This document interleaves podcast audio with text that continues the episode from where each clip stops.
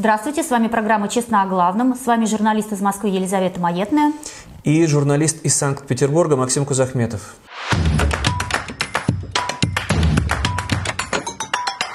Не ставьте лайки, не делайте перепосты, потому что все, что вам, мы вам расскажем, э, российское государство может признать фейками, дискредитацией вооруженных сил, ложью.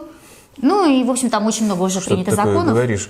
Нет, ставьте, пожалуйста, лайки, делайте, пожалуйста, репосты, мало ли что там российское государство воспринимает. Мы же рассказываем все как есть. Не, Мы рассказываем вам все как есть, но по законам Российской Федерации это все может грозить вам административным, уголовным преследованием. Мы вас предупредили. И все-таки, давай начнем. И все-таки репосты нам очень полезны. И комментарии тоже, мы всех их читаем. Но начнем, наверное, с главного. С какой помпой да, был преподнесен этот визит, как судьбоносный. Москву посетил лидер Китая Си Цзиньпин, лично встречался с Путиным, были большие ожидания от этой встречи. А все, что мы увидели, печальное зрелище. Ну, здесь много, да, вопросов, потому что в китайских СМИ, кстати, вообще практически не освещали этот визит. Это прям прошло просто новостью, не более того, никаких тебе развернутых комментариев. Так а потому что было. никаких серьезных договоренностей не, не получилось. Не, не было озвучено о том, что строят какие-то новые трубопроводы с газом и нефтью. Ну, тут надо оговориться. Все, что Россия может предложить Китаю, это снова расширен такой сырьевой придаток, нефть, газ, уголь, лес, все. А Китай за это нам компенсирует все, что не поставляет Западная Европа. Но не более того. Это, конечно, не стратегический союзник. Я уверен, что Си Цзиньпинь хотел сыграть роль миротворца, остановить войну. Ну, разве с таким параноиком, как Путин, договоришься? Давай просто покажем, как это выглядело. Конечно, это были не переговоры равных ни в коем случае. 八百七十亿美元，现在呃基本上已经超过了一千八百五十亿美元。 У нас очень много совместных задач, целей. 俄罗斯和中国有很多共同的任务要完成，共同的目目标要达到。 Знаю, что э, вы лично, все наши китайские друзья уделяют м, развитию российско-китайских отношений большое внимание. Ну вот, э, видно, сидит Путин, сучит опять, как это у него всегда получается, руками-ногами, на Си Цзиньпина не смотрит, что-то бубнит и сидит, ну, как хан, наверное, в старые времена, когда русские князья ездили в Орду, в Каракарум, получать ярлык на княжение. Ну вот, э, Путину разрешили остаться дальше на посту, но за это надо будет платить. Ну, Давай все-таки как бы немножко к цифрам вернемся. Да? Объем торговли Пекина с Москвой действительно не самый большой, который у него есть. Это всего 190 миллиардов э, долларов в год. А для сравнения США и Европа это полтора миллиарда. Триллиона. Триллиона, да, полтора миллиона, то есть в 8 раз больше объем торговли. И понятно, что большая часть э, экспорта из России в Китай это все-таки ресурсы, как Да ты почти правильно всё, сказал. почти всё ресурсы. Уголь в основном и, лесо, лесопиломатериалы. И даже вот я, например, была удивлена, что энергетика Китая не сильно зависит от энергетики России. Это всего лишь э, Западная Европа больше зависела, чем нынешний 17% Китай. нефти и 10-11% газа. Вот, собственно, это, это то, что касается цифры. И все это по бросовым ценам еще при- приходится Китаю продавать, а Ну не за да. такие деньжищи, как в Западную Европу Опять же, получалось. наверное, Путин рассчитывал, что Си Цзиньпинь одобрит, а, будет финансировать строительство Силы Сибири-2, как бы, да, газопровод, который Нет. идет через Монголию. Но, опять же, тут ничего не случилось, да, как бы. Ну, нам бы, конечно, озвучили, все бы это раструбили бы. Нет, значит, ни о чем не договорились, ничего не произошло. Да, ну тут тоже можно понять, как бы, да, потому что когда его построят, там лет через 6, через 7, а может быть больше, что в этот момент будет в России, будет ли, что будет в Китае, тоже не очень понятно. В общем, ни о чем не договорились. Ну, тут вот на- надо подвести какой-то итог более такой общий, потому что Путин нас десятилетиями, получается, уже пугал, что не допустит, чтобы Россия превратилась в колонию ни в коем случае. Мы там суверенные, независимые. При этом год назад начал войну, чтобы превратить в свою собственную колонию Украину. Потерпел там, ну, я считаю, уже можно считать, что поражение очевидно, оно не за горами, но одновременно и параллельно превращает свою собственную страну, Россию, в колонию Китая. Ну, хотя бы такую сырьевую колонию. Ну, давай даже послушаем, он там эти цифры тоже пытается озвучивать, читая по бумажкам. поставщик в КНР нефти, природного газа, в том числе э, СПГ, угля, электроэнергии. По графику ведется сооружение объектов ядерной энергетики. Российский бизнес в состоянии удовлетворить растущий спрос со стороны китайской экономики в энергоносителях. Ну, вот так вот чего-то виновато оправдываясь, вот про миллиарды в каких-то там все это в суммах, только в абстрактных. Вот мы будем продавать, причем так и говорит, нефть, газ и уголь. Больше нам нечего предложить Китаю. Нужно ли это Китаю, тоже все совершенно не очевидно. Да и вообще, наверное, Путин-то грустный, он же в розыске. Да, да, да. И Вы на прошлой неделе, мы об этом рассказывали, объявили международный розыск. Но товарищи верные из «Единой России», из, и как, как, как ее уже давно называют, партии жуликов и воров его не бросили в беде, а устроили общероссийский Флешмоб. флешмоб. Все вышли как бы с плакатами. Ну, не все карьеристы, те, которые мечтают получить место в Государственной Думе, вот им приходится выслуживаться. Что-то Володин с плакатиком так вот не сфотографировался. Ну, надо будет сфотографироваться. Я вот как-то за Володина вообще не переживаю. Ну, да, пришлось им. И ты думаешь, вот эти все люди, которые вышли, они готовы сесть рядом на скамью подсудимых, если до этого дела, конечно, Да, вот дойдет? это было бы интересное развитие. Я буду с вождем навсегда, и вот когда его арестуют, я тоже приеду и скажу, и меня тоже, пожалуйста, арестуйте. Но Можно здесь я здесь рядом сяду? любопытно другое. Это же все с проклятиями в адрес этого трибунала, Гаага. А давай послушаем, что сам Путин говорил про вот этот же самый Гаагский трибунал всего каких-то лет 15 примерно назад. Он уже это давно забыл. Ну, давай послушаем. Международный суд вносит огромный вклад в дело предотвращения международных конфликтов и мирного разрешения уже возникших споров. И в конечном счете ваша деятельность способствует утверждению международной справедливости. Это стало возможным благодаря независимости суда, особому статусу и уникальному составу его судей. Представляешь? Это же справедливый суд. Он очень важен. Все он изменилось, принимает... Максим. Все ну, изменилось. конечно. Все изменилось. Что ж там и изменилось.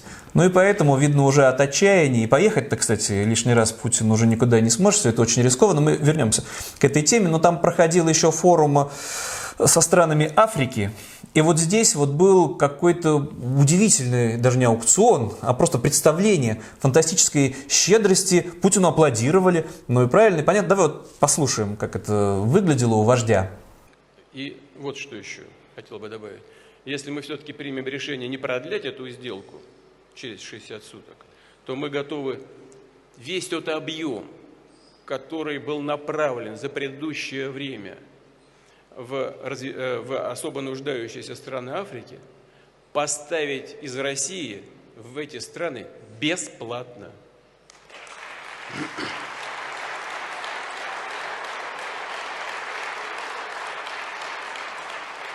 Ну, слушай, да, какая-то вот прям как будто нездоровая любовь к Африке. Все время, все время списывают миллиарды. Сначала просто простил долги на 20 Сначала миллиардов дают в долг долларов. кучу денег. Ну, это что, там при Потом советской их не власти? забирают, да. Нам что-нибудь простили? Штрафы какие-нибудь простили? Нет. Ну, Ну, так чего видишь, своему населению не давать продовольствие бесплатно тоже? бы? Нет, важнее почему-то в Африку, вот как обещают. Мы в Африку будем поставлять, если что, бесплатно будем продовольствие поставлять. Не, ну нам в России, конечно, рассчитывать Россия не щедрая приходится. душа, не забывай, пожалуйста. Мы Вот, да, он насмотрелся Путин своей собственной рекламы «Россия щедрая душа», но щедрая почему-то очень избирательно. Вот почему-то в Африку. Ну, конечно, там э, аплодисменты, восторги. А в это время война продолжается, кровавая, разрушительная. Как раз-таки все, почему мы и говорим про бесплатную раздачу продовольствия, которая все более актуальна для родного отечества, но почему-то мы об этом э, не слышим. И вот э, реальность совершенно другая, которую не показывают по Первому каналу, по телеканалу «Россия-1», по НТВ. Очередной ракетный удар, и на камеры видеонаблюдения попадает э, жуткие кадры. Российская ракета прилетает в жилой дом. Это не военный объект, это не электростанция, не объект инфраструктуры.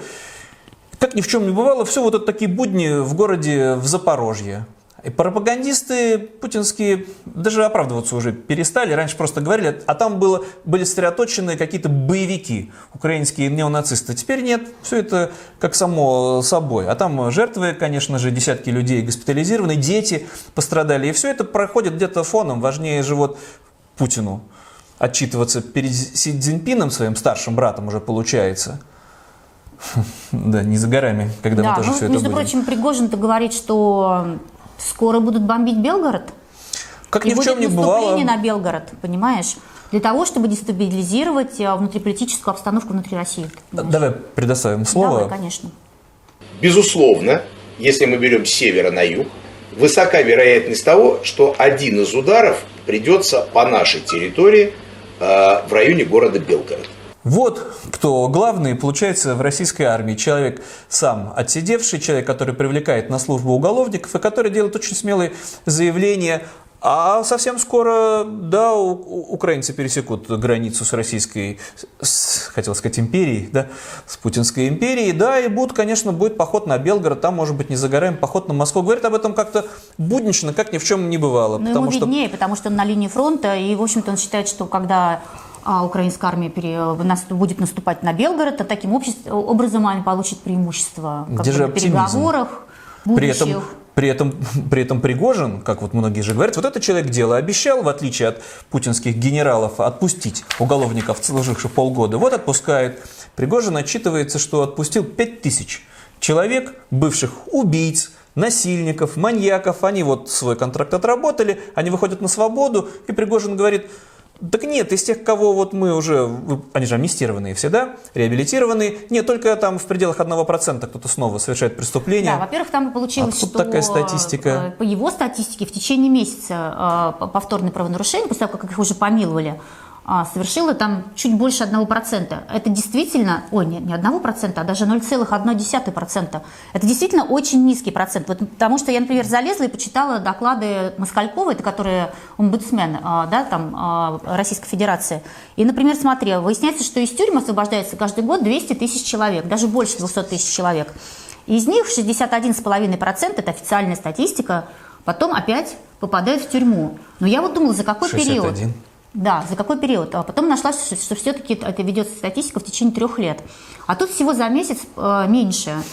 Но я не могу верить еще Пригожину, чего он только не рассказывал. И пока Пригожин так вот бодро отчитывается Нет, о ну том, вот, что он... а вот Пригожин, получается, перевоспитал. Ага, перевоспитал. да. Но если там повезло, чудом жив остался, я вообще не представляю, как там 5000 человек могли у него выжить с его чудовищными потерями, потому что всех там просто на бойню Тогда отправляет. больше набрали, понимаешь? Ну, чудо, в общем, на фронте не произошло. Бахмут так и не захвачен, э, Бахмут, да, и при этом приходится реагировать российским генералам. Реагировать как? Когда мы в прошлый раз с тобой рассказывали, что приходится отправлять, э, снимать с консервации танки 50-летней давности, это все не предел. Да, попало просто на видео в сеть. Эшелон везет, э, ну явно на фронт, потому что с Дальнего Востока танки, которые выпускали, которые были приняты на вооружение еще в 40-е годы прошлого, соответственно, века. Им скоро, этим танкам, скоро будет век, которые еще при советской власти давным-давно были сняты с вооружения. И вот теперь вот э, они их вспомнили, они пригодились, эти танки Т-54.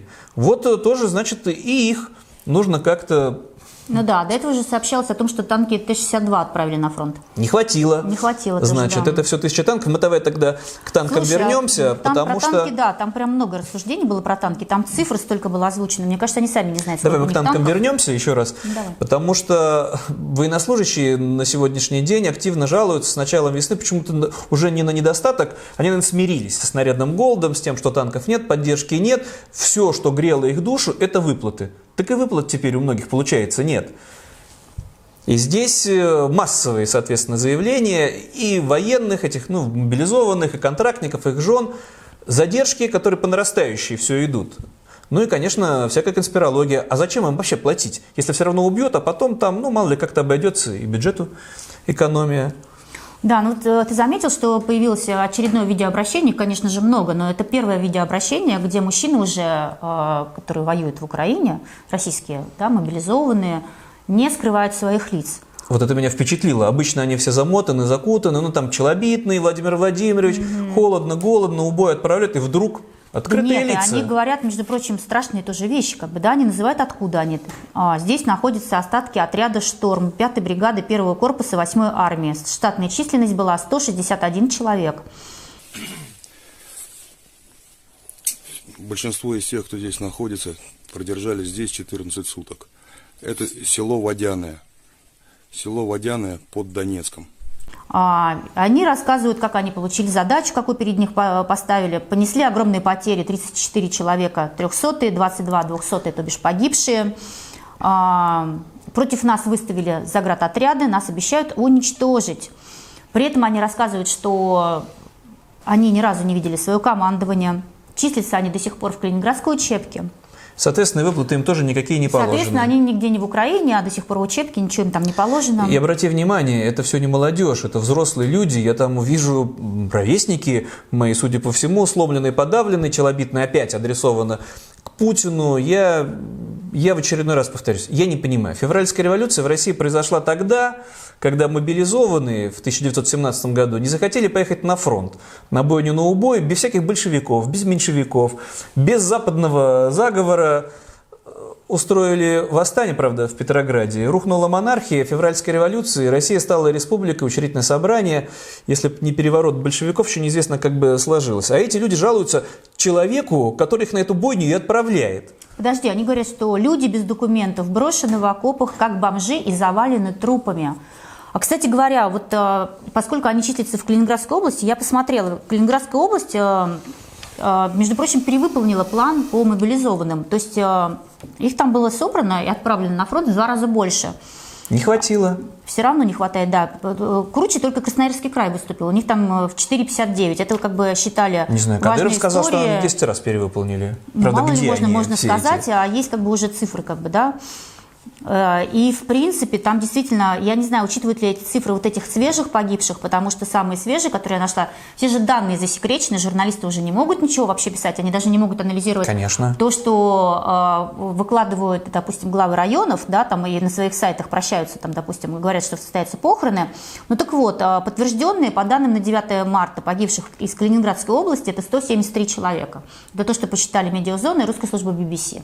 Это только когда есть вот могилы, есть гарантии, Да, в да, реальности. потерь гораздо больше, эти потери надо чем-то восполнять. Ну и вот на минувшей неделе тоже эти новости появились, проясняется ситуация со второй волной мобилизации, да, которой все опасаются, скорее всего, опять-таки с этим лицемерием еще кремлевским, это будет все подспудно идти, когда кого-то будут полупринудительно, полудобровольно заставлять подписывать контракт. Потому что это реалистичные цифры, затыкать все эти дыры, причем уже переходить надо к обороне, уже о наступлении думать не приходится. И нужно собрать по планам Кремля, ну, всего-то навсего 1400 мужчин. И есть уже разнарядки конкретно по регионам. За это будут отвечать местные губернаторы, ну, понятно, Единая Россия. Может даже цифры назвать. Кому сколько поручено отправить еще пушечного мяса на убой. Неважно в каком состоянии. Здоровых, больных, многодетных. Да, ну смотри, вот э, 400 тысяч, и есть вот, например, э, известные разнарядки, например, в Челябинской области и Свердловской областях должны 10 тысяч человек отправить. То есть вот выньте да положите вот этих мужчин, которые, скорее всего, не вернутся оттуда, да. В Перском крае 9 тысяч. Ну и так вот... э, Ну, из Москвы 1020 вдруг, кстати, не слыхано. Надо же что-то делать. В Москве-то не, живет ну, Москва-то, почти 10% так же, как и населения. Петер- Петербург вообще не выполнила план по первой мобилизации. Там Удивительное дело. Ну вот будут власти, потому что там хватает. войну, да. И в Москве, и в Петербурге хорошо экипированных, хорошо подготовленных, здоровых мордоворотов из Росгвардии, из полиции, из ОМОНа, которые и будут в том числе этим заниматься, и всех вот этих вот мужчин, пойманных ими, потом чтобы потом отчитаться. Доброволец. Доброволец другое дело. Сам вот каким-то вот странным образом попал почему-то в военкомат, подписал контракт и уже на фронте. Как вот потом э, женщины пишут эти челобитные. А параллельно происходят тоже любопытные события, потому что опыт Пригожина, я смотрю, очень популярен и многим нравится. Да, глава Крыма Сергей Аксенов создал свою собственную ЧВК. А, называется она «Конвой». Там тоже рядовые получают около 200 тысяч. Ну, это все наемники получаются. Конечно, никакие не около 300 добровольцы. тысяч. а, Командует там человек от Пригожина. Главный руководит Константин Печальный, Пекалов. известный. Мазай. Но это А, все свидетельство, я Куратором считаю... ЧВК «Вагнер» в Африке. Вернемся Да, и тоже жутковато там прославился. Вот, да, русский мир в Африке, да, как убийца, это безусловно. Я во всем этом вижу пред, даже не предчувствие уже, а признаки грядущего распада Отечества, когда каждый региональный лидер, если у него хотя бы немножечко хватает там наглости, ну, Кадыров не в счет.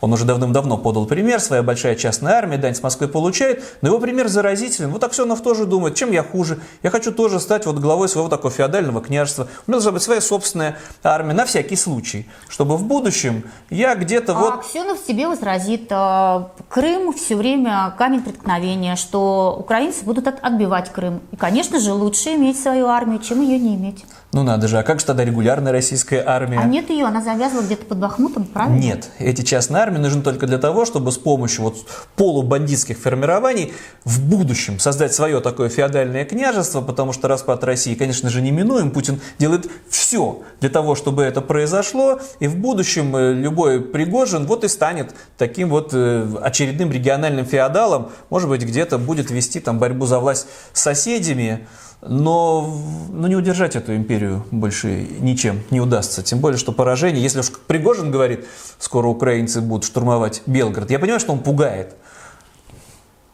На Белгород пойдет как раз-таки сам Пригожин, чтобы там захватить власть и создать Почему? себе там... Может быть, он наоборот предупреждает, чтобы Белгород тоже себе армию создала. Да Кого он там будет предупреждать? Он готов был бы давным-давно и в Кремле сесть, просто пока не- получается. Но у него есть наемники, лично ему преданные, отмобилизованные. Я еще не знаю, как вот эти московские, петербургские ОМОНовцы, росгвардейцы, это хорошо избивать таких, как мы с тобой, безответных. А когда придут уголовники и убийцы, эти как раз-таки космонавты в первую очередь, может, и разбегутся сразу в панике. Ну, давай перейдем Да, давайте свои мрачные эти прогнозы к другим э, соратникам Путина, которые тоже проявляют какой-то очень специфический, конечно, оптимизм, потому что Пригожин чего-то вот ничем не радует. Ну и здесь вот, конечно Зато же... все время радует Дмитрий Анатольевич Медведев. Да. Он у нас э, регулярно то молчит-молчит, то опять начинает выступать по всем фронтам.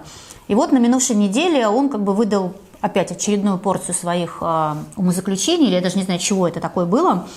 Значит, он заявил, что Украина – это часть России. Ну это-то понятно. А на Западе высшие посты занимают исключительно неприятные люди, и просто придурки. Давай дадим ему слово, ну как давай, это все да, ну звучит. ты.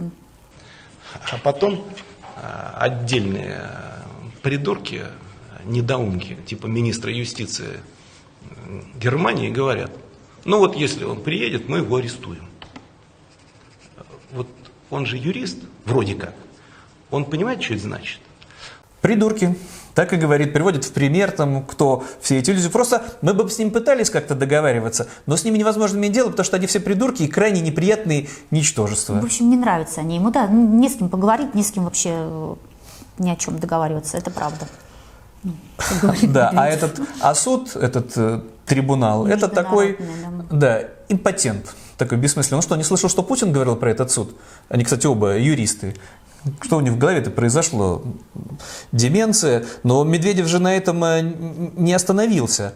Это тоже вот э, пришлось потом пропагандистам как-то расклепывать, потому что Дмитрий Анатольевич Медведев, э, глазом не моргнув, сказал, что за год Россия произведет 1600 новых танков.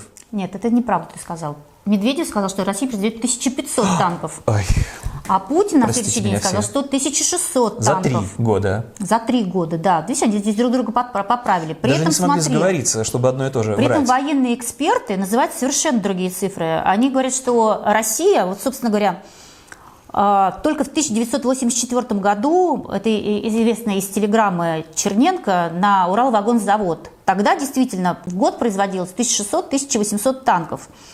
Но вот сейчас военные эксперты говорят, что такое количество танков невозможно, даже сколько не вливая денег в российскую экономику, а, даже нет, за для 10 этого- лет ты столько не сделаешь. Ну, видишь, Путин ставит вот такие вот прям... Максимум 20-30 новых танков в год. Или вот снимать... Ну, это э, новых Т- Т- Т-90, да. Да, снимать. Новые они такие, очень условно, Ну, новые. новые, да. Им тоже лет по 40 уже, но хотя бы вот э, сделанные, а не вытащены откуда-то со складов. И все. И Либо брать со складов танки, которых еще достаточно много, ну, пытаться как-то их модернизировать, рацию, что ли, там, более современную Ну да, поставить. модернизируют они в год э, где-то 150-180 этих танков, э, Т-72, Т-80 и Т-90. Это, опять же, а, военные аналитики говорят.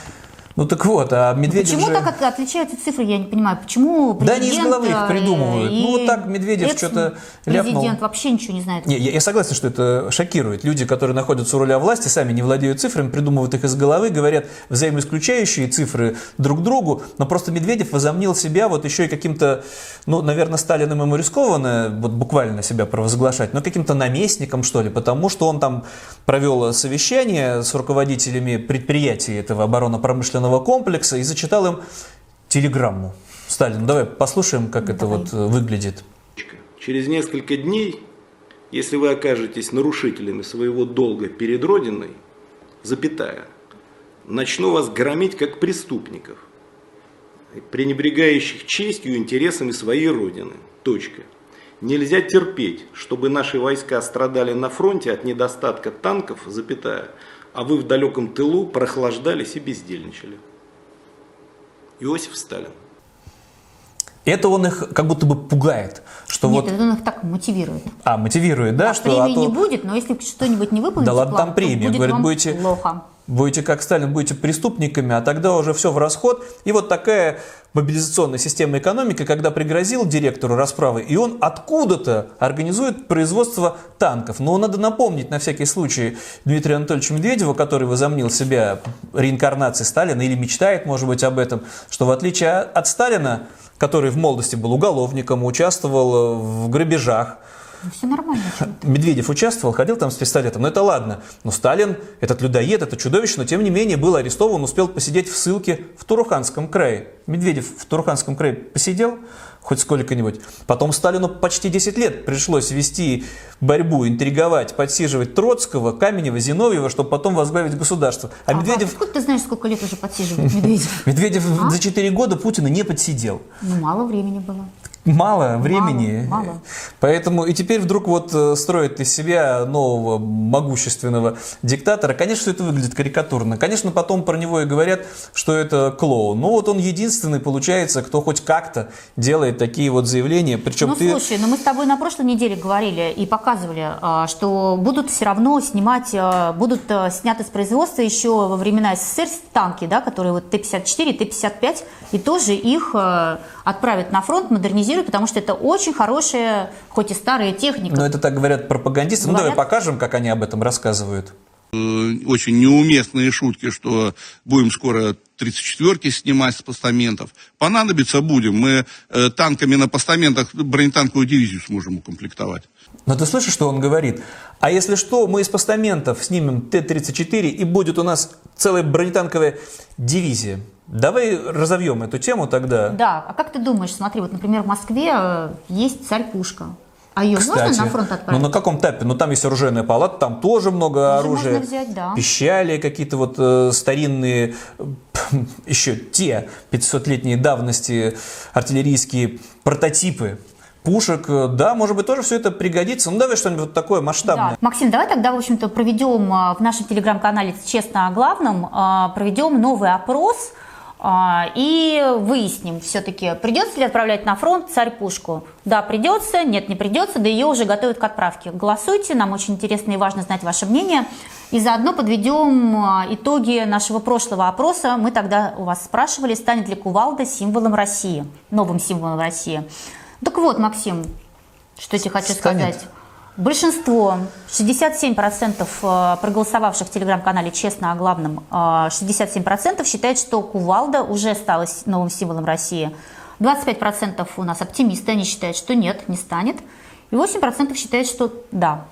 А, наверное, наверное, и танки-то не обязательно делать. Надо просто наладить производство кувалд. Это не так уж и сложно, и попроще, и тысячами отправить их на фронт. А там как-то разберутся, раз это такой символ всепобеждающий. Что, бежать с, кувалдой, что ли? Так вот? Ну, как-то там со словом Божьим, там же и православная церковь объяснит, если правильную молитву произнести, ну и все, и победа будет э, за нами. А если что, у нас есть еще один оптимист в запасе, который почему-то как-то давно не показывал, как он бегает с автоматом, сыновей почему-то давно не отправлял. Зато на минувшей неделе раскрыл страшный секрет, который многие до сих пор не знали. Вот это было важно для пропагандистов спросить Рамзана Ахматовича Кадырова, почему, когда он говорит, у него через слово «дон-дон», «дон», «дон», «дон», «дон», «дон». И он объяснил. Да, я вот думала, может быть, есть какое-то есть объяснение этому, или, может быть, там, я не знаю, какой-то высокий смысл. Оказалось, это просто слово, слово связка. Ну, Для это он- связки ну, слов давай, пусть, пусть сам скажет. бывает, Да. короче говоря. Не спросить, что такое Дон? Да, э, это для связки слов говорю. Все.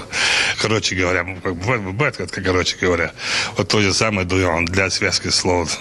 Ну, ты считаешь, это прям очень важная Ну, новость, это, конечно, слово «паразит». Нет, ну, это же волновало реально миллионы телезрителей, много раз его видели, беспокоить. Что такое? Что не скажет «дон-дон», «дон-дон», «дон-дон». А это такой, ну, короче, короче так, короче это. Ну, слово «паразит», да? конечно, Ну, ты еще не, не стал косноязычный. вставлять свою речь дон-дон-дон-дон? Нет, надеюсь, не доживу до этого. Но это не все с Кадыровым, потому что человек-то он все-таки сам по себе тщеславный, у него уже вроде бы все награды есть, а обидно не, Да, недели ну, без медали. оказывается, оказывается, Раньше он еще не имел этой медали, этой награды, да, а сейчас он теперь уже заслуженный правозащитник Чеченской Республики. Наградил его, сообщил об этом, значит, омбудсмен республики Мансур Салтаев.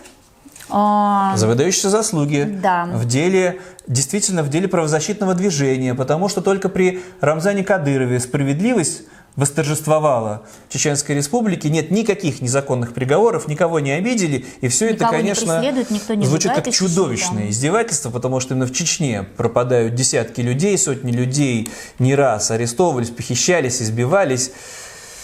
Но это все правозащита, оказывается, есть. Только вот такая в чеченском. Теперь вот у Кадырова будет на одну медаль больше. А вот в феврале, если ты помнишь, что Кадыров стал э, героем Чеченской Республики за совершение, опять же, геройского подвига. Сам себя наградил, потом сам Нет, потом выяснилось, оправдывался. что не, не сам себя. Да, специально под- Подписали, подписал другой человек. Да, он на день ушел в отпуск. были соблюдены. Но дальше-то что будет вручать? Придется что-то еще новое придумывать Ну, для еще Кадырова. какой-то главный герой. Ну, скоро узнаем. А в Будет. это время пропагандисты, и не только кремлевские, вот это тоже меня приводит иногда в отчаяние, когда на местах, пытаясь выслужиться, люди, ну все, как правило, это бюджетники, так называемые. Но вот ты директор какой-то больницы, клиники, богадельни, да, по большому счету, у тебя там несчастные люди доживают там свой век. Нет, вот тоже надо вот как-то приобщиться к государственной повестке. Это вот, если ты видела в Архангельской области, это ж как здорово, у тебя там несчастные больные люди с деменцией могут быть какие-то, а ты вот ему в руки плакатик, поддерживаем Россию, победа будет за нами, потом все это фотографируешь, потом отправляешь все это своему начальству, а тебе премию или повышение по службе. Ну а что ты хотел? А как они еще могут выслужиться? Вот сам подумай. Или э, вот поддерживая как бы то, что существует, да, вот если все участвуют в флешмобах, то и мои старички поучаствуют. Они могут еще на выборах нарисовать 100% голосования нормальной- за нужного кандидата. В нормальной жизни они должны были бы отчитываться тем, что у них э,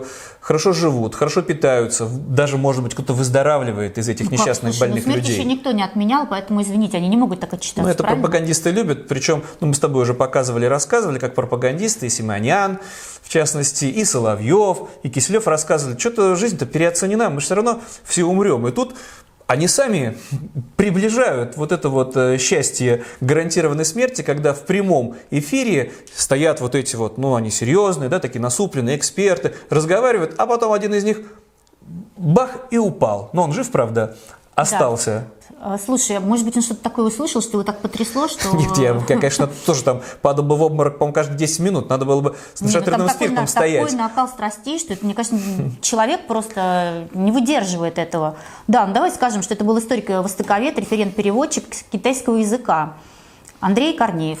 Вот не выдержал, а, видимо, Нервишки обсуждения, расшатаны. обсуждения перспектив российско-китайских отношений, о том, как мы будем теперь жить дружно и прекрасно, и упал. Да. Э, Цветы Потому что- людей. Ого! Извините, подождите, не поднимайте так быстро. Врача срочно в Не студию. поднимайте так быстро. Лежите, лежите, Лучше лежите, не вставайте пока. Вставайте. Пока не вставайте. Все хорошо. Или Это услышал, как э, Соловьев угрожает Максиму Галкину неминуемой расправой. За что? За то, что Максим Галкин пошутил про пропагандистку э, Скобееву. Ну, понятно, там об- обзывательства одни и те же. Ну, давай послушаем все-таки, давай. как Соловьев это угрожает. Вот я всегда знал, что вот есть люди, а есть гниды. И я, конечно, считаю абсолютным гнидой э, Макса Галкина. Вот, ну, ну просто гнида. Ну и вот другой пропагандист услышал это, чего-то вспомнил, что тоже, может, когда-то пошутил над Скобеевой, и сердце прихватило, вот так-то он и упал в прямом Но это, мы, эфире. все наши домыслы и фейки, потому что мы не знаем, что такое произвело на него впечатление, что эксперт не выдержал.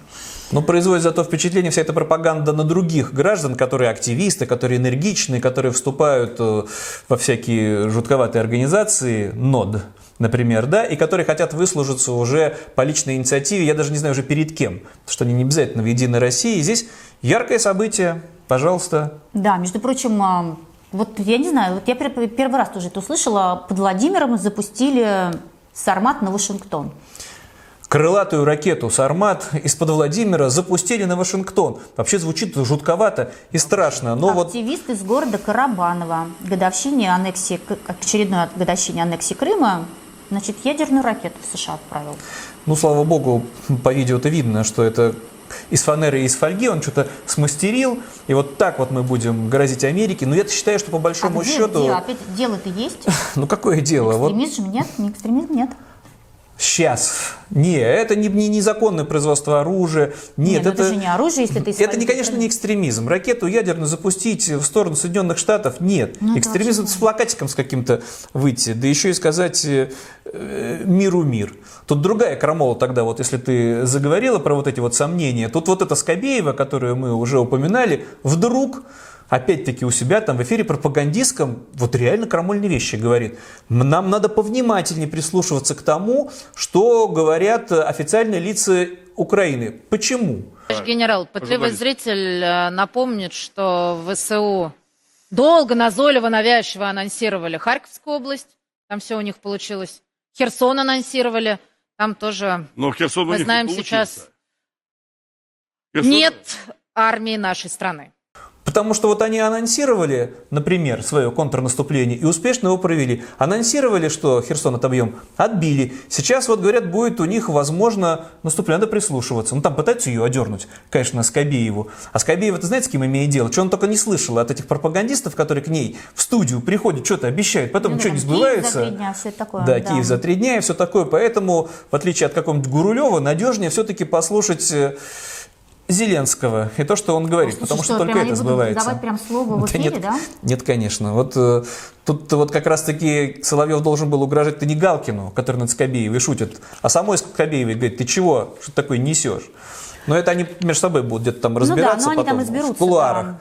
Потому что у российского государства есть серьезные задачи, связанные с культурой, Ну, то есть даже смотри, даже если Путин э, говорил про эти 1600 танков э, за три года, это значит как-то вот перспективы-то такие затяжные, да, и надо уже молодежь успеть вырастить к тому моменту. Я подумал, может, у них и годы такие. Вот есть же такое понятие, там, космический год, да, например, там, со скоростью света. Может, они тоже вот живут в своей этой А может быть, параллельной наоборот, реальности. Световой год. А это хватит времени, чтобы сделать даже тысячу танков, даже со всеми черепашьими скоростями российского ВПК. Ну так вот, а, а чтобы вот как-то это время тянуть, надо вот зомбировать, продолжать. Уже переключились на детей тотально, конечно, в том числе в оккупированном Крыму. Давай посмотрим эти все жутковатые видео. мой город, родной город, слава величия народа. Он пример героизма живой, он история русского флота. Патриотов мощный, святой, наполняет аллеи и скверы. По пути мне мой город с тобой, я в судьбу твою лучшую верю. Вот, вот так вот детей вот э, зомбировать и зомбировать, зомбировать и зомбировать и готовить из них пушечное мясо. Ну это, конечно, касается не только Крыма, вот откуда Но мы показали впечат- видео. Меня впечатлило видео из Кирова, где девятиклассник читает э, известное стихотворение. Девяти- девятилетний мальчик. Ой, девятилетний мальчик, простите, не девятиклассник. совсем Конечно, такого-то хорошо, он же не переспросит, он же не будет бунтовать. Ему что сказали там строго учителя? Ну, давай посмотрим. Давай посмотрим. Родина, дай мне оружие, в строй призови меня. Клянусь своей русской кровью, не дрогнет моя рука. Если придется, закрою телом путь для врага. Клянусь быть достойным славы, а если погибну в бою, сотню жизней кровавых возьму у врага за свою. Давай только напомню, что это стихотворение написал э, фронтовик а- Овидий Любовиков. Он ушел э, добровольцем на фронт в 16 лет из 10 класса. Не в А, 9 лет. Не в всё-таки. 9 лет, а в 16, да. И его заявление как раз в военкомат было в такой стих- в стихотворной форме написано. А потом это стихотворение было вообще напечатано в Кировской правде в 41 году, а в ноябре 41 года Юрий Левитан его зачитал на всю страну. И тут как бы Но и тут пропагандисты умудрились даже это стихотворение да, осквернить. умудрились, да. В оригинале там есть... э, Ну, давай там как бы «Родина, дай мне оружие, в строй призови меня, клянусь своей русской кровью, не дрогнет моя рука». Это они так переписали. А в оригинале кровь комсомольская, ну вот видишь, уже комсомольцы не актуальны, поэтому переделали. Но я к тому, что, к чему рассказываю про поэта. А, Он был ярым антифашистом, и как все люди, которые прошли сквозь войну, он 16 лет оказался на фронте под Москвой, и там погибли просто все, он чудом там выжил. И войну-то он закончил уже а, в 1947 году... в, э, Ну, кстати, смог говоря, демобилизоваться. Война смог закончилась выйти, раньше. да, демобили- Еще два года оставался в 1947 армии. году в Латвии, да. И Демобилизовался, ненавидел войну потом всю жизнь. Всю жизнь, как и все фронтовики, они ненавидели войну. И единственное, всегда об этом говорили, что не дай бог повторить. И вот теперь как бы все вот эти антивоенные стихи переписывают и э, придают им Зомбируя- совершенно другой смысл. Зомбируют девятилетних детей. Конечно, жутковато. Дайте мне оружие, хочу пойти на войну. И вот мальчик так все это бодро читает со сцены. Директора, учителя улыбаются, родители как-то потворствуют, а потом мы удивляемся. Но вообще все это на фоне еще одной важной новости, как раз вот э, про твой родной город, про Москву, потому что влияние на культуру, опять-таки, принимает какие-то комические, что ли, формы, потому что у Пушкинского музея, у этого очага культуры новый директор. Ну что, до этого новый директор был у Третьяковки.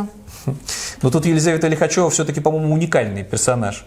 По образованию, образование, конечно, подходит по нынешнему профилю. Она училась в институте МВД или в университете МВД в. Москве, потом работала в миграционной службе, потом участвовала в прокремлевских молодежных движениях, ну Не, и ну, теперь... Она профильное образование тоже получил в 2014 году, все-таки искусствоведчество. Ну да, ну, а давай тогда послушаем, как вот этот искусствовед, этот человек с десятью академическими образованиями представляет себе Россию-матушку. Я люблю свою страну. По-настоящему. Я считаю, что Россия – это лучшее место на Земле. Самое свободное. Ты когда из, эм, а, вот немножко отвлекаешься от этого всего обвеса, которым вас там пичкают про отсутствие демократии, вот про это все, вот это, вот, то, то, что там обычно мои коллеги, в том числе либерально настроенные, говорят, просто выезжаешь из-за пределы большого, любого большого города русского, и попадаешь в, в Башкирии, например, выезжаешь из Улан-Удэ, да, едешь там по направлению к монгольской границе на север, вдоль Байкала, ты эту свободу чувствуешь, она, а ее столько не унесешь. Россия – это удивительное место. Круче страны, чем России, нет. Я не могу э, заниматься тем, ч- там, условно, взять автомат и сесть в окоп. Я не могу э, продвигать политические инициативы. Я не политик. Я не могу лечить людей. Я не врач. Но я искусствовед. То есть можно сказать, что у вас свой культурный фронт. Конечно. Но женщина не отличает Башкирию от Бурятии, Уфу от Улан-Удэ, а главное, не знает, что даже оказавшись на берегах Байкала, Монголия вообще-то на юге, а не на севере. И вот Слушай, этот ну, человек... Даже не директор э, Русского географического общества. Что ты А, придираешься? тогда можно, да? Ну, а что ты придираешься? Главное, не у нее, она про- была в пропутинском движении «Идущие вместе». Между прочим, ее очень хвалят за то, что она а, музей Щусева как бы подняла. Подняла. Да, но правда до этого очень сильно на нее тоже жаловались, и выселила она там внучку. Да нет, видно по этой женщине, что, конечно, серое приземленное существо, дремучее, малообразованное, но, наверное, вот для пропагандистской такой вот тематики все подходит. Жалко просто наследие Пушкина, а потом мы удивляемся, почему в странах Ну, Балтии все-таки хотят судила бы по памятники делам. Пушкину Может убирать. быть, у нее все получится, и она будет очень хороший Конечно. директор Но видишь, Пушкинского ты, музея. ты гуманист, а я не могу вот этим всем серым убожеством простить того, во что они превратили, ладно, страну разворовали, но еще и вот это вот выдающееся культурное наследие тоже сделали частью этого проклятого русского мира, когда это уже все не поэзия, не музыка Чайковского, не картины Репина и Сурикова, а агрессивная вот машина, разрушительная. И это у них теперь называется русский мир. А в это время в России с праздниками-то Масленица закончилась, да, и начинается вот э, в параллель почти, что получается с постом, более грустная жизнь. Здесь вот, ну, любопытно просто подвели итоги. Э, рейтинг, да, такой вот самых счастливых наций, самых счастливых стран. Знаешь, кто на первом месте? Да, конечно, шестой раз подряд Финляндия. Вообще этот рейтинг проводится уже про- проводится в одиннадцатый раз. Э, Придумали его в королевстве Бутан. Там есть официальное министерство счастья, они это все подсчитывают. Очень, кстати, хорошая как бы история. Давай мы просто расскажем, в чем как бы там рейтинг, как бы, да, из чего он состоит. Это значит уровень социальной поддержки, продолжительность жизни граждан, соблюдение гражданских свобод, гарантии занятости, уровень коррупции, результаты опроса общественного мнения. Вот, понимаешь, это как бы то, что влияет Ну, я- на уровень счастья. Вступлюсь. Я в Финляндии был много раз. Это страна лучшая, которая для людей, в первую очередь, не для агрессии, не для коррупции, а вот чтобы в каждом самом маленьком поселочке была велосипедная дорожка, чтобы она подсвечивалась, чтобы рядом был бассейн, чтобы было бесплатно для детей все, что только можно, чтобы они росли образованными, это правда. Лучше, чем Финляндии, нигде в мире нет. Но хочется тогда сравнить с родным отечеством. А как же вот нам же с утра до вечера, вот оптимизм, лучшая страна на свете, смехопанорама, в конце концов, внушает, какие мы все смешные и счастливые. Ну и как там э, рейтинг у России? Да, ну вот смотри, в этом году, значит, Россия на 70-й строчке, а всего в рейтинге участвовало 137 стран. Но я тебе хочу сказать, что в России люди на самом деле счастливее стали, чем год назад. Страшно Потому что год назад Россия была на 80-м месте в этом рейтинге счастья. То есть э, массовая гибель в Украине, вот эти похоронки, я не знаю. То есть вот это дети, вот сироты. бойня, обнищание, и вот тут настроение А, улучшилось. оказывается, лучше стало. Вот Ну или настроение- Как так возможно? Ах, раз мы Украину топим в крови и разрушаем там целые города, превращаем в пепелище, тут-то получше себя начинаем чувствовать, да? Страшно представить, сколько еще нужно погубить украинцев и разрушить городов, и не только на территории Украины, чтобы еще на 10 пунктов в этом рейтинге прибавилось положение России. Потому что в остальном... Замыкает, кстати говоря, по уровню счастья Афганистан на последнем месте. Ну, тут мы не удивляемся. И тоже Советский Союз нормально приобщился, чтобы погрузить Афганистан э, в эту бесконечную гражданскую войну. Но давай вернемся Да, к родному нищету, отечеству. да. Что там внутри-то, вот, э, какой там может быть оптимизм у этих людей от края до края могущественной империи? Ну, давай с Дальнего Востока начнем тогда, потому что там образовалась на местном кладбище пробка из катафалков. Потому что поток э, так называемых двухсотых, которые поступают с фронта, это еще не худший вариант, потому что вот твой родственник, тебе выплаты за него отплатят, запла- ты получишь за него выплаты, и он не брошенный где-то, как сколько эти украинцы распространяют видео, мы просто их не показываем. Еще YouTube нас заблокирует про этих э, обугленных людей, превратившихся в скелеты, а здесь вот на кладбище не протолкнуться, там все уже заполнено могилами, а машины прибывают и прибывают. Да, ну смотри, здесь как бы э, хоронят, э, видимо, все-таки 155-ю э, бригаду морской пехоты, которая была просто практически уничтожена. За один день Под практически. угледаром. Да, и мы показывали это страшное видео, когда как это просто в морском бое танчики вот так вот просто подр- под- подрывают, да, там, а, и люди гибнут массово. А те, кто не погиб своими же танками, их и давят. Да, и в этой бригаде было около пяти тысяч человек. А, Базировался она в Владивостоке поселке Славянка Приморского края. Практически была вся уничтожена Но счет погибших на Угледара. сотни точно идет. Ну и вот очередь из катафалков. Но не только на Дальнем Востоке все это происходит. Только там немножко по-другому уже тоже грустные новости. Это вот в Челябинской области жители одного из сел, Верхний Уфалей, пытаются как-то жаловаться на местные власти, а все бессмысленно, потому что им приходится отпра- ехать на кладбище уже не с помощью вести гробы, не на катафалках, а на саночках. Потому что дорога превратилась э, в непроходимое месиво, и только вот на саночках как-то вот гроб туда можно подвести. И это еще ничего, потому что скоро начнется оттепель, и до кладбища будет не добраться вообще. Все это превратится в большое болото.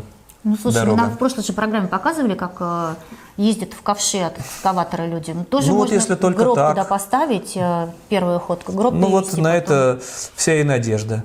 И тоже тогда вот э, ко всем этим событиям смерти, мобилизованные, война, потому что выясняется, к изумлению, к моему, например, это вот история из не буквально из Петербурга, из пригорода, из города Гатчины, когда человек, ну, наверное, что-то у него произошло в голове критическое, потому что он вдруг год назад почти что бросил бизнес, вполне благополучный вроде был человек, бросил жену, вот захотелось ему повоевать. И случилось Он чудо. просто патриот.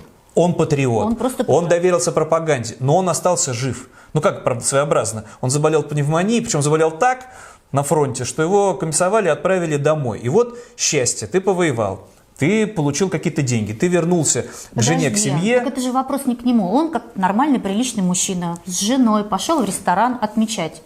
Ночной клуб. Ночной? Да. Да. И с чем это все закончилось? А там просто оказалось пятеро, пятеро охранников, ну, вышибал, по большому счету, которые оказались равнодушны ко всем заслугам этого фронтовика, этого добровольца. Они его стали э, зверски вообще избивать. Опять-таки, мы не все видео можем показывать, потому что YouTube потом блокирует, это как пропаганда насилия получается. Но с ним была жена. Жена смогла вызвать Росгвардию. Росгвардия приехала их разнимать, пытаясь спасти этого, ну давай назовем человека, у него есть имя и Алексей фамилия, Лымарь, да, Алексей и- Лымарь из Гатчины, он получил уже от Росгвардии электрошокером, в итоге его самого забрали. Штрафовали на 500 рублей. В итоге, да. ну всего-то на 500, и потом э, вроде бы отпустили.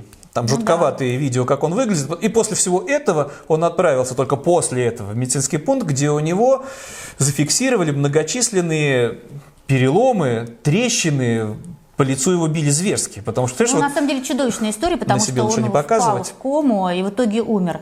Не на Кстати, следующий день. Он успел поулыбаться, выложить эти фотографии. Вот посмотрите, как я вот на родине получаю от своих соотечественников, за которых я кровь проливал, а потом несколько дней прошло, ну вот эти травмы, вот эти удары по голове дали о себе знать, впал в кому, и все, и нет человека. Кстати, если ты помнишь, когда Пригожин а, назвал цифру, что вот 5 тысяч освободившихся, да, которые вот а, выжили в войне и теперь помилованы, и кто вот за, за этот месяц, а, по каким причинам, собственно, опять они оказались под судом, да, против них возбуждены уголовные дела.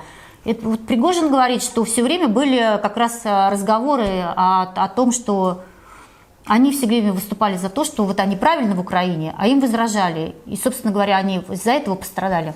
Конечно, что не все, этого. не все в России принимают э, как бы вот пропаганду. Не, за это правду. тема, что хватает пятой колонны, предателей, но в принципе это очень удобно, на них все будет свалить. Потом и Медведев объяснит, почему танки не сделали заговор, саботаж. Расстреливать надо почаще и побольше. А пока что параллельно со всем с этим, ну опять это все новости уже такие, как новости старости, надо же собирать э, деньги на памятные знаки всяким героям. Но здесь вот в Пермском крае все это тоже уже такие будничные истории. Вот э, орденоносец, герой, фронтовик, ну памятную доску надо тогда на доме этого Да, героя. скинуться надо людям, скинуться. И собирают, значит, боевое братство, НКО, мать защитников Отечества. Мать защитников Отечества. Обратим на это внимание. Это такая организация, которая вот заботится о героях, мать защитников Отечества. А этот герой чем знаменит? Да, этот вот наемник э, ЧВК да, по, по имени Дмитрий Донцул в свое время загремел на зону, потому что убился, убил родную мать. Он Зверски. нанес ей зверски 86 ударов. Я, Он кстати, забил ее до смерти просто. Подожди, я, кстати, посмотрел приговор. Вот у него было, значит, это было 20 ударов по голове,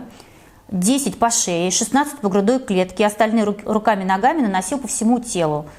Женщина скончалась на месте, но сын ее, значит, вину не признал. Сказал, что просто она его оскорбила. Она с поэтому ним непочтительно разговаривала. А как тогда родную мать Убивать не не хотел, просто немножко слегка побил, 86 ударов. Ну, так слегка побил. Потом выяснилось, что на суде были показания, что он и до этого ее бил, и пенсию у нее отбирал, и пропивал. И вот э, теперь, значит, э, А матери, теперь герой. матери защитников Отечества собирают ему со своих пенсий, скидываются ему на памятную доску. На доску, которую помесят, повесят на этом самом же, скорее всего, доме, где он совершил Где он свое убийство, сделал, потому да. что он теперь герой. И вот такие вот герои в родном отечестве, да, прославляются силовики, доносчики, насильники, маньяки. Это тоже вот, ну, это маленький эпизод, такой, наверное, по-своему уже будничный. Вот э, в моем родном Петербурге есть смельчаки, ну или предатели, конечно же. Выходит человек с плакатиком, ну там уже никакого миру мир, нет войны, это страшно. Выходит человек с плакатиком, ребята, давайте жить дружно и с изображением кота Леопольда. Но это все. Просто цитата из детского мультика, прекрасно. Нет, это тоже страшное преступление, потому Ты что... помнишь, мы в том, э, в, том, в том- в том с тобой выпуске как раз рас- рассуждали, с какой, с чем, какой вообще, в принципе, надписью можно выйти, чтобы не получить по башке, не заработать штраф, там, Ну, административку. получается, ни с какой, даже с пустым листком бумаги уже тоже будет Я боюсь, что крамолой. скоро просто нельзя будет выйти. Но здесь вот опять-таки обратим внимание в очередной раз, что выходит человек, ну ладно бы к нему просто подошел полицейский, так, пройдемте, составим протокол. Но, конечно, его начинают там, почему не в армии? Не, поли- полицейские это не удивляются, почему они сами не в армии. А служил ли? И вот чтобы все вот это вот проводить, все эти мероприятия, там нужно десятки людей, вот много этих в черном, экипированных, Правильно. хорошо а обученных, выписали- здоровых. Вдруг ему выписали повестку, а вдруг его разыскивает военкомат, а вдруг Родина ждет. Ну вот, А вот он тут, понимаешь, с котом Леопольдом ходит. Ну вот, чтобы такие не выходили, десятки тысяч этих вот силовиков, конечно же, так вот и продолжают в тепле, на пенсию-то уйдут в 40 лет. Конечно, не в 65 Но все это очень лет. тяжелая работа, очень тяжело бить обычных людей, граждан по голове этими шокерами и дубинками. А давай, Это кстати, же- вот напомним, вот может быть не все в курсе, кто-то вот их выгораживает, правильно, они же должны следить за порядком, вот эти вот космонавты, а то вдруг что, в 40 лет на пенсию уходит, а что вот про пенсии на минувшей неделе Путин тоже высказался, кстати. А, про пенсию. Путин высказался про пенсии почему-то ф- французов. Ну, там продолжаются беспорядки против пенсионной реформы, а Путин говорит так, как будто там совершенно бесчеловечная пенсионная реформа. Да, Французов-то жалко. то они там вообще просто голодают, бедные, и живут под забором где-то. А на самом деле выясняется, что пенсия-то во Франции 8 раз больше, Ну, в чем в 10 России. раз в среднем больше, чем в России. 8-10 раз больше, чем в России. И выходят они на пенсию, будут выходить по новой пенсионной реформе мужчины в 62 года. В России, напомню, во сколько? 65 лет. 65 Вот уже, Мне да? раньше 65 лет пенсия Ну, не ты светит. доживи, а тут смотри. А половина российских мужчин не доживает до 65 лет. И какая экономия для бюджета получается. официальные данные, да, Но все это не важно, потому что люди в черном, вот эти вот маньяки, насильники, садисты, они Ну, в ты- 40 подожди, лет... Ты так про полицейских говоришь? А кто это? Какие они полицейские? Чем они занимаются? Они разве преступников ловят? Ну ладно, хорошо. Вот они арестовали с плакатиком человека. Ребят, давайте жить дружно. Но это еще не все. Потому что на минувшей неделе пришли вот эти же силовики уже в Москве. Да, они пришли в мемориал, да, как бы. Там прекрасная фотография, как эти люди Потому приходят, что, да, с чем в якобы, руках. Якобы мемориал распространял фейки. Ну, это понятное дело, что еще они могут распространять, да?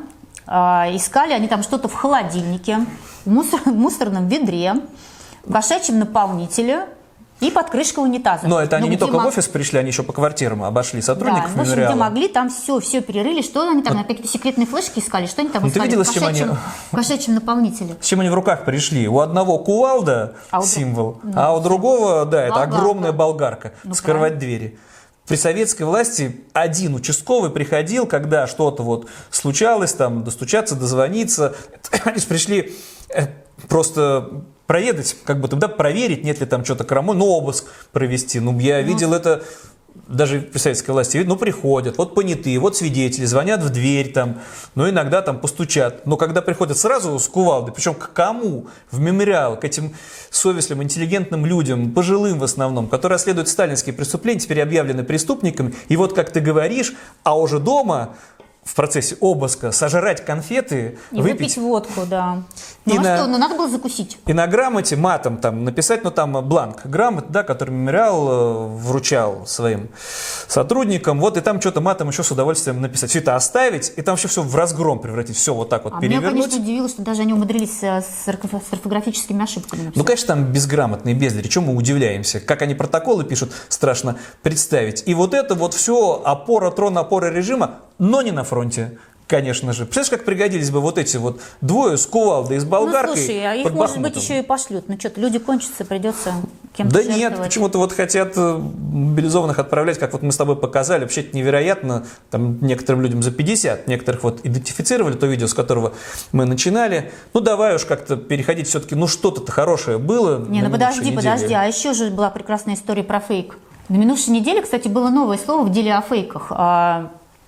Вот публичном распространении фейка, да, да? это публичное распространение фейков. Что такое публичное, оказывается, распространение фейков? Вот мы с тобой, Максим, разговариваем по телефону. Шушукаемся. Ну вот я тебе звоню, Надеемся, и мы с тобой никто- там опять обсуждаем эту программу, что мы возьмем, что мы там выкинем оттуда. А кто-то нас с тобой слушает. Следователь. Мы про это с тобой не знаем даже. Но он слушает, а потом говорит, что это было публичное распространение информации, он услышал в нашем разговоре. Он испытал от этого, это цитата, между прочим, в протоколе, чувство тревоги, страха и незащищенности. То есть он послушал наш с тобой разговор и испытал все эти чувства. И это достаточно для того, чтобы Это было дело... возбуждено уголовное дело. Такое случилось а, в марте 2022 года с экс-полицейским Сергей Ведаль. Он как раз стал одним из арестованных по делу о фейках. Один из Правда. первых, просто сейчас стали известны подробности, за Да. что. Он просто имел неосторожность звонить своим родственникам. Он родом из Украины, из Бучи, конечно, А, началась война, он там созванивался с дядей, с крестным, те ему говорили, нас бомбят, ну надо же, бомбят. Они говорили только по телефону, только между собой. Но уже на следующий день человек, который прослушивал этот разговор, причем непонятно почему стали его даже подслушивать, скорее всего, может, копали под его начальство там. Эти полицейские же, Мгм. это же целый сериал есть, «Ментовские войны». Чем еще заняться-то?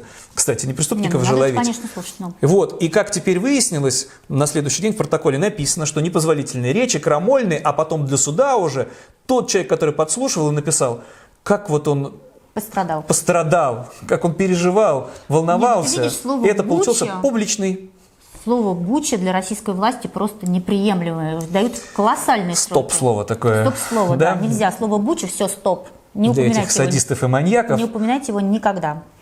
Ну хорошо, ну что, переходим к хорошим новостям? Ну давай, должно же быть что-то ну хорошее, что-то вот оптимистическое, жизнеутверждающее, наконец-таки. И ты считаешь, что это жизнеутверждающее, это опять связано с Африкой? Ну, я не виноват, потому что есть э, директор Института стран Азии и Африки при Московском государственном университете Алексей Маслов. И, ну, он вообще давно там тоже в патриотической тусовке, но неважно. Он порадовал, да. Есть что-то и хорошее вот в родном отечестве. Не только смерти, убийства, грабежи, воровство и коррупция. А что вот ты думаешь, может быть, в Еще сфере а, образования? Образование, да. Вот смотри, оказывается, в школах России начинают преподаваться суахили и ахмарский. Это языки Африки достаточно, кстати, распространенные. А зачем? С чего бы это вдруг А российским не знаю, старшеклассникам учить кстати. африканские А языки? зачем? А он объяснил, потому что у нас будет сквозная подготовка. Школа, университет, работодатель.